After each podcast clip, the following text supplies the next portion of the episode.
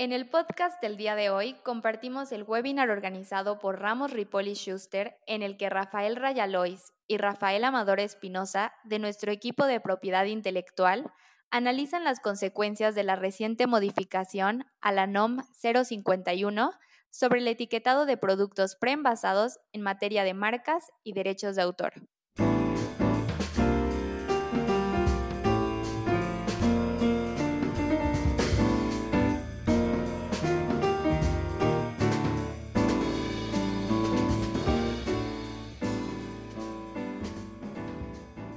Es legal retirar a los personajes y celebridades de los productos y básicamente nace por eh, toda esta serie de noticias que se suscitaron.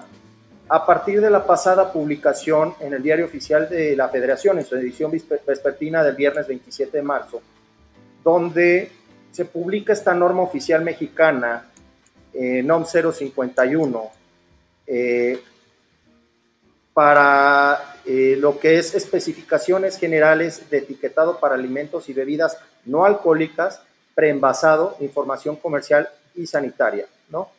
que fue publicada anteriormente el 5 de abril de 2010.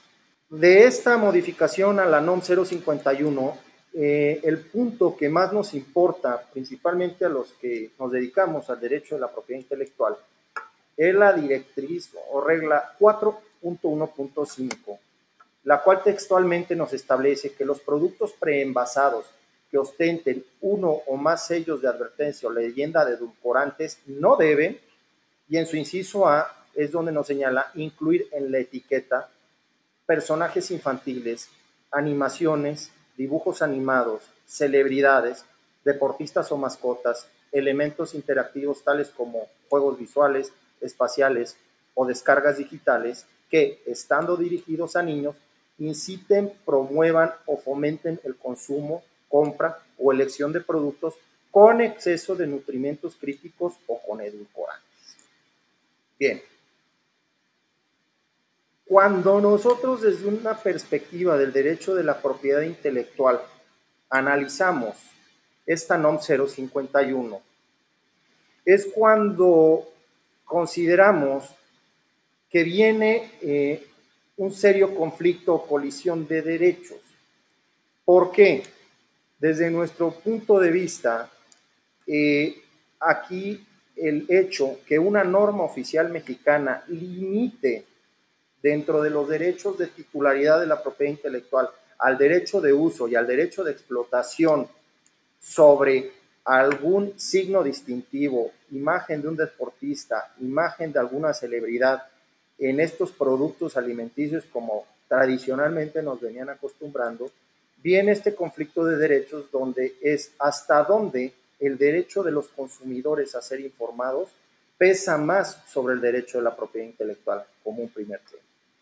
Como otro segundo tema, esta norma oficial mexicana, concretamente en su artículo cuarto transitorio, nos estableció que eh, entraría en vigor hasta el primero de abril de 2021, es decir, más o menos dentro de un año. Y entonces viene otro reto fuerte eh, en tratándose de aquellos que, eh, procedan a, acudir al juicio de amparo indirecto a atacar esta norma oficial mexicana, decidir y, y establecer puntualmente ante los juzgados de distrito hasta dónde este dispositivo afecta al titular del derecho de propiedad intelectual con su mera entrada en vigor o tendría que venir un acto de aplicación para que esto eh, pudiera ser procedente a la hora que acudamos al juicio de amparo indirecto. Bien, antes que, analizar eh, los temas de derecho de la propiedad intelectual propiamente, eh, traigo a colación lo que es el artículo primero y tercero, fracción decimoprimera de, de la ley de metodología y normalización. El artículo primero nos establece que la presente ley regirá en toda la República y sus disposiciones de orden público interés social. Su aplicación y vigilancia corresponde al Ejecutivo Federal por conducto de las dependencias de la Administración Pública Federal que tengan competencia en las materias reguladas en este ordenamiento, siempre que en esta ley se haga mención a la Secretaría y que se entenderá eh, por hecha la Secretaría Económica. Y bueno, la propia ley de, metrología y normalización nos define qué es una norma oficial mexicana. Y por norma oficial mexicana, la norma rectora de, de lo que es eh, la metrología y normalización nos señala que es la regulación técnica de observancia obligatoria expedida por dependencias competentes conforme a finalidades establecidas en el artículo 40, que establece reglas, especificaciones, atributos, directrices, características o prescripciones aplicables a un producto, a un proceso, instalación, sistema, actividad, servicio o método de producción o operación, así como aquellas relativas a terminología, simbología, embalaje, marcado o etiquetado a los que se refiere el cumplimiento de aplicación. Si regresamos a analizar la regla 4.1.5, podremos advertir que esta regla, más allá de regular, verificar, tutelar o como queramos le llamar conforme a, la propia fracción décima primera del artículo tercero de la ley de metrología, prácticamente ya está prohibiendo, es decir, estamos ante una disposición de naturaleza regulatoria que ya prohíbe. ¿Por qué? Porque nos está diciendo que el producto preenvasado no debe incluir en la etiqueta personajes infantiles, animaciones, dibujos, en fin, elementos que como muchos de ustedes ya saben constituyen derechos de propiedad intelectual. Llamémoslos signos distintivos, o llamémoslo eh, eh, cuestiones de naturaleza autoral, principalmente dibujos o, u obras de naturaleza gráfica. Es decir, ya esta norma oficial mexicana establece una situación de carácter prohibitivo. Está prohibiendo hacer uso y explotación de un derecho de propiedad intelectual que tú ya pudieras tener previamente constituido. Entonces, desde nuestro particular punto de vista, advertimos que la norma oficial mexicana 051 en su eh, regla 4.1.5 contraviene a la propia ley de metrología y normalización. Eso como una primera observación. Entrando ya en materia de elementos constitucionales y derechos de propiedad intelectual propiamente, pues bueno, al prohibir de manera expresa que se utilice, que, haga, que se haga uso y explotación de una marca eh, de la cual tú puedes ser titular en este tipo de productos que ostentan y eh, que utilizan edulcorantes, pues sin lugar a dudas consideramos que eh, esta disposición afecta a, al artículo 28, párrafo décimo de nuestra constitución política en lo que refiere a el derecho de la propiedad intelectual tutelado por nuestra ley suprema.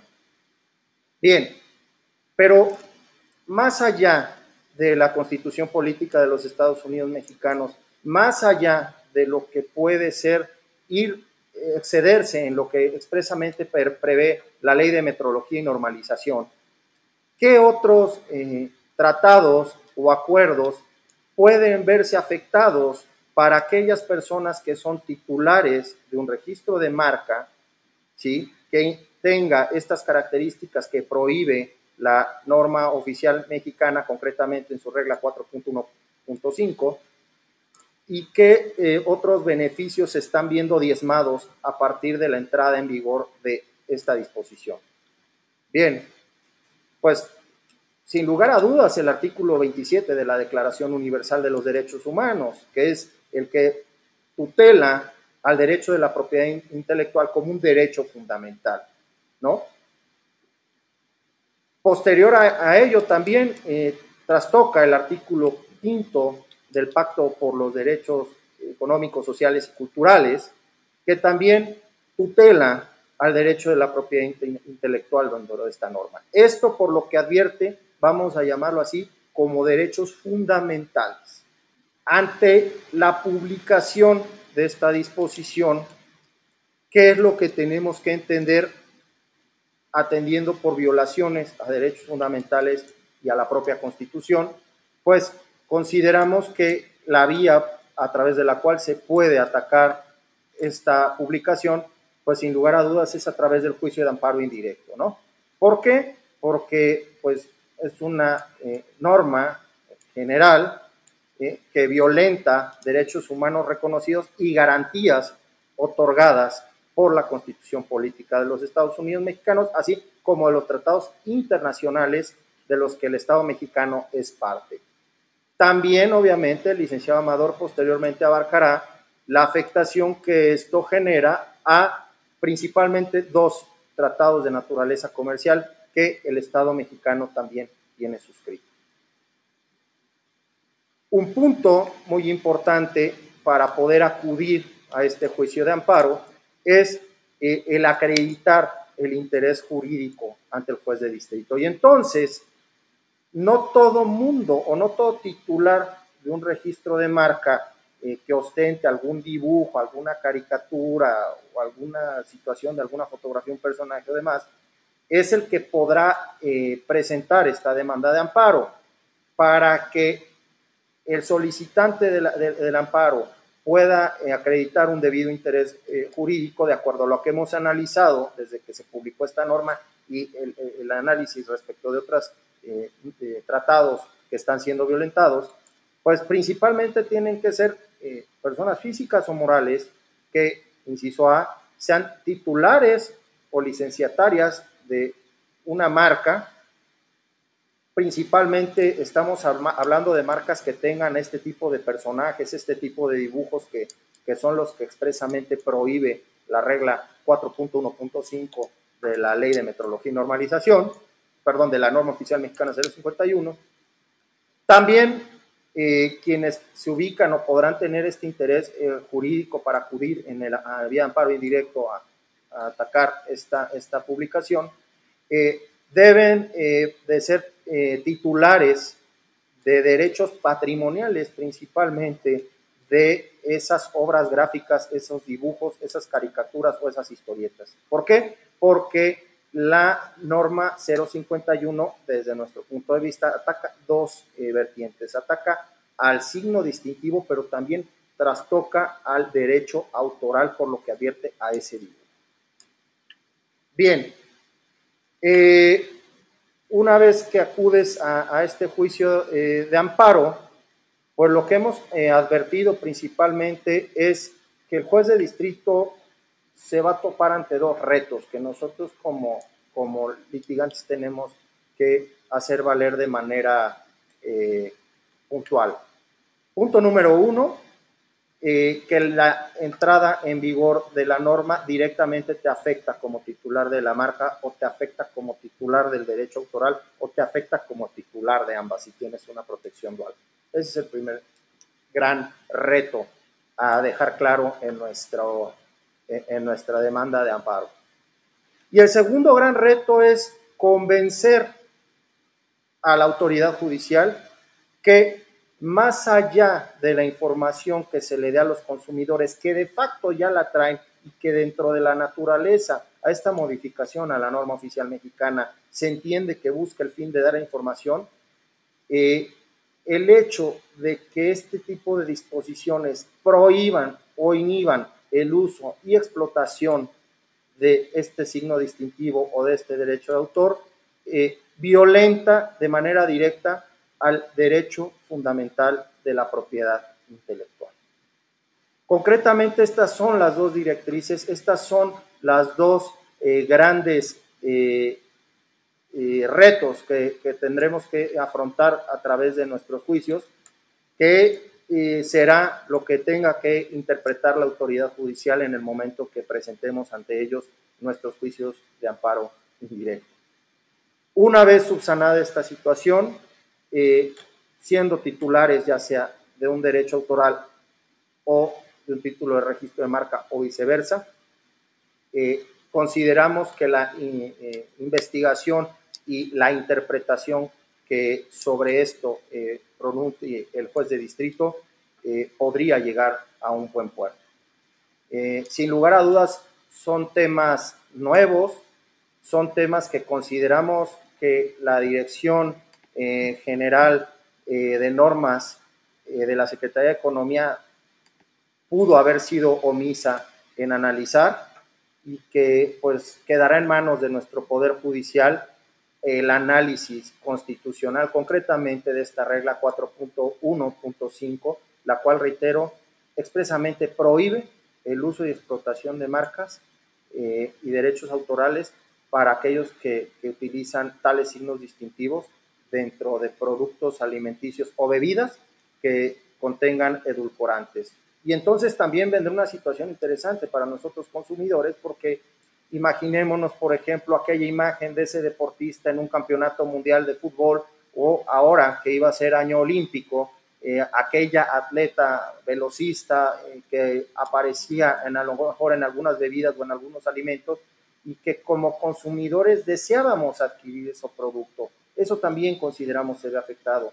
Hasta dónde tradicionalmente, por ejemplo, esos eh, contratos de licencia que tenían celebradas las empresas, principalmente del sector dulcero o del sector, por ejemplo, de frituras, cuando venía X o Y película eh, que se estaba lanzando en las principales salas de, cine de nuestro país, pues hasta dónde ya no vamos a poder consumir este tipo de productos eh, que ostentan a lo mejor en su etiqueta algún superhéroe, ¿no?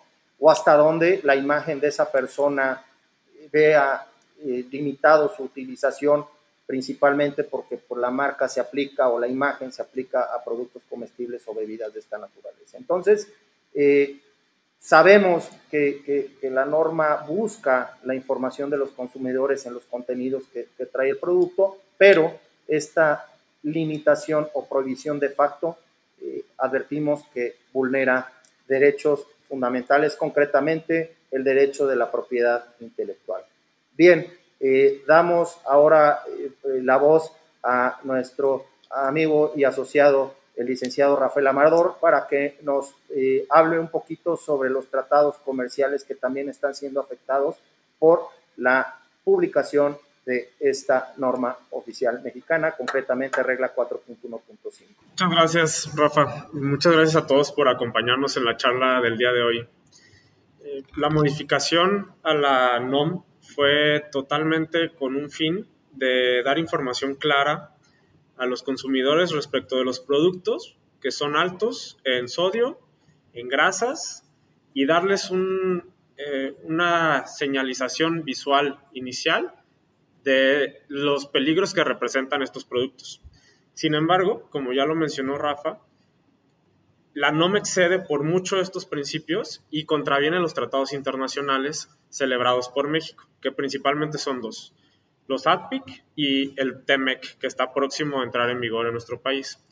El ATPIC es el acuerdo sobre los aspectos de los derechos de propiedad intelectual relacionados con el comercio, que es el anexo 1C del acuerdo de la OMC, eh, negociado en la ronda de Uruguay a principios de los años 90. O sea, esto es un tema que ya tiene bastante, bastante tiempo del que México ha sido parte. Eh, en su artículo 8,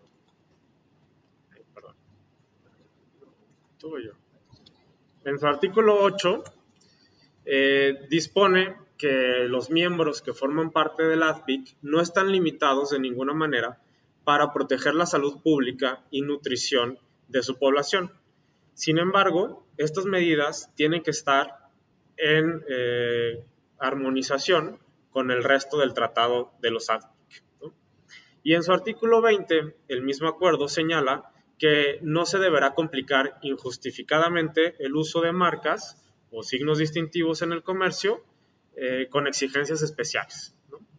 Eh, por ejemplo, señala que eh, es el menoscabo de la capacidad de la marca para distinguir bienes o servicios de una empresa no se puede llevar a cabo conforme a los ADPIC. ¿no?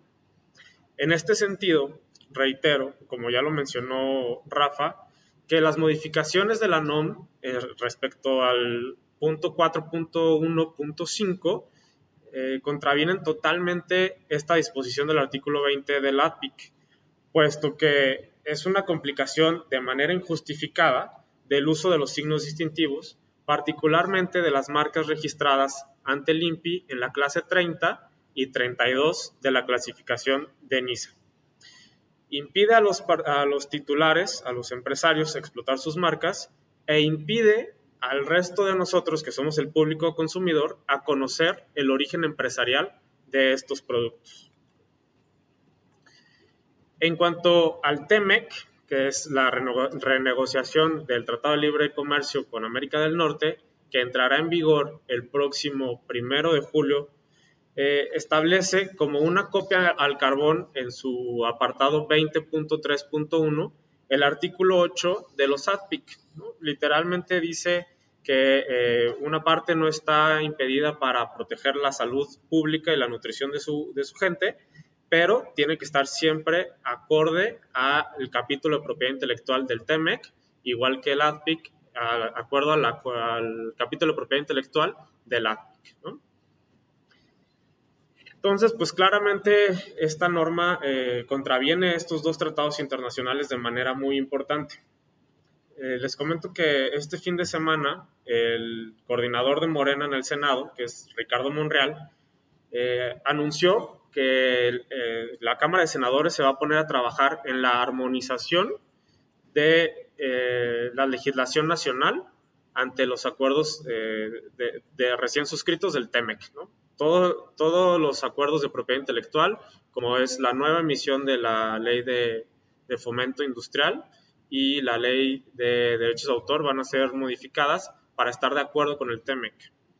Cuestión que sin duda representa un, un reto muy grande para nuestros legisladores, puesto que la NOM, que acaba de publicarse el 27 de marzo, contraviene totalmente las disposiciones de, eh, del TEMEC, ¿no? literalmente. Eh, adicionalmente, ya hay un proyecto de reforma de dos reglamentos, el Reglamento de Control Sanitario de Productos y Servicios y el Reglamento de la Ley General de Salud en materia de publicidad, que prácticamente van en el mismo sentido que la, que la NOM, que es su punto 4.1, ¿no? 4.5.1, negando totalmente el uso de signos distintivos cuando eh, se, haga uso de sellos en su etiquetado frontal.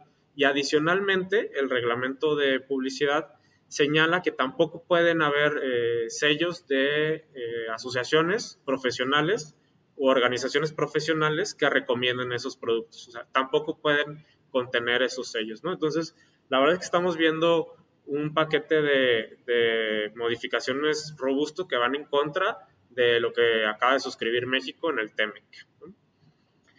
Como conclusión, pues yo les terminaría señalando que, la obligación de cuidar la salud de la población y el derecho de los consumidores a estar informados respecto a los productos que adquieren no contraviene el derecho de explotación de la propiedad intelectual, como pueden ser las marcas y los derechos de autor, en sus variantes de obras, reservas de derechos al uso exclusivo y derechos de imagen, como ya lo señaló también Rafa. Sí, eh, también eh, en añadidura a, este comentario que, nos eh, advierte sobre estas reformas a reglamentos que hay por ahí, nuevos proyectos de reglamento, a mí especialmente me llamó la atención que no reproduce uno de estos proyectos tal cual el tema de las imágenes o demás, sino que habla solamente cuando vayan destinados a público infantil. Entonces, todavía deja el umbral eh, más general, eh, más abstracto y poco atinado, la disposición reglamentaria. Eso por un lado, y también complementar que eh, este, este tipo de, esta regla 4.1.5, creo que fuimos omisos en señalar, también afecta principalmente a artículos 6 bis, 6 quinquies, 6 sexies y 6 septies del Convenio de París, como de igual manera el artículo quinto del Convenio de Berna. ¿Por qué? Porque están limitando el uso y explotación normal de signos distintivos o marcas, como de obras de naturaleza autoral. Bien, eh, hasta aquí nuestra exposición eh, del día de hoy. Eh, quisiéramos eh, preguntar o, saber si tienen algunas dudas o, comentarios, si tienen ahí en el chat, con toda confianza nos los hagan llegar. Queda una pregunta, dice, ¿se, pueden hacer, ¿se puede hacer una apelación antes de una multa? Bueno, aquí hay que, advertir esta situación. la disposición establece que a partir del primero de abril se supone que tú ya debes de tener de manera prohibida eh, tema de la, del uso de este tipo de, imágenes y demás en tu, etiquetado. para eso mismo es por lo que sugerimos que previo a, cualquier situación como estas, a que te lleguen a multar, pues acudas ante el, vía amparo indirecto ante los juzgados de distrito. Aranza nos pregunta, ¿es posible presentar el amparo ya antes de abril? Pues sí, eh, afortunadamente el bypass que nos dejó el COVID-19 y la suspensión de actividades eh, en el Poder Judicial Federal, de acuerdo a los tres acuerdos, cuatro, cinco con el día de hoy que, el que se publicó, eh, podemos, estos famosos 30 días para atacar la norma están suspendidos. Entonces sí, sí estamos dentro de un periodo adecuado para, para impugnar vía amparo indirecto la publicación de esta norma oficial. Tenemos otra pregunta. Nos pregunta qué posibilidad le ven de ganar un amparo en este tema. Eh, si me permites, Rafa, pues mira, la verdad es que como expusimos, la NOM contraviene bastantes eh, tratados internacionales y excede la naturaleza por la que fue hecha. Las, NOM, como expuso Rafa, solamente son para delimitar y para hacer temas eh, técnicos no eh, legales. En este aspecto consideramos que excede la naturaleza de la NOM y además excede los tratados internacionales que ya ha suscrito México. Bien, un reto interesante para los jueces que decidan sobre los amparos indirectos, porque es ese, el, derecho a la información de los consumidores versus el derecho a la propiedad intelectual, pero eh, la forma en la que este derecho a la información de los consumidores excedió a la propiedad intelectual es parte de lo que se tendría que estar atacando en una demanda de amparo. Muchas gracias, Jair, por tu pregunta. Eh, nos, nos dices si se anulan los contratos de publicidad que se hayan celebrado a largo plazo. Es un caso muy interesante y la verdad es que es, es objeto del amparo. Realmente eh, esos derechos se están viendo afectados por esta norma. ¿no? Entonces, la verdad es que yo ahí le vería más bien las posibilidades de solicitar el amparo atendiendo al, contrato que ya tienes de largo plazo este, con esta persona de, usar su imagen. E inclusive los artistas y deportistas también se verían afectados indirectamente por esta, por esta modificación de la NOM, puesto que no podrían utilizar su imagen en este tipo de productos, que muchas veces son los que más recurren a la publicidad de eh, artistas, deportistas o personajes en general, ¿no? Este, muchas gracias por tu pregunta, Jair. Yo creo por el, por, por, el momento creemos que se viene un, un, interesante debate entre los que nos apasiona el derecho de la propiedad intelectual contra este tema de estas disposiciones de naturaleza regulatoria normativa. Eh, sabemos que este tipo de tendencias con este tipo de etiquetados y demás ya eh, obedece al orden mundial. ¿Por qué? Porque hemos visto ya estos rombos en distintos etiquetados de otros países, pero advertimos, creemos que, que, aquí la regla 4.1.5 excedió. Eh, nosotros estaremos dando contestación a cada una de sus preguntas de manera directa y como siempre pues agradecemos de antemano sus atenciones. Este fue el podcast de Ramos Ripoli Schuster. Para cualquier duda de este u otros temas, escríbanos a nuestras redes sociales como Ramos Ripoli Schuster en Instagram, Facebook, Twitter y LinkedIn.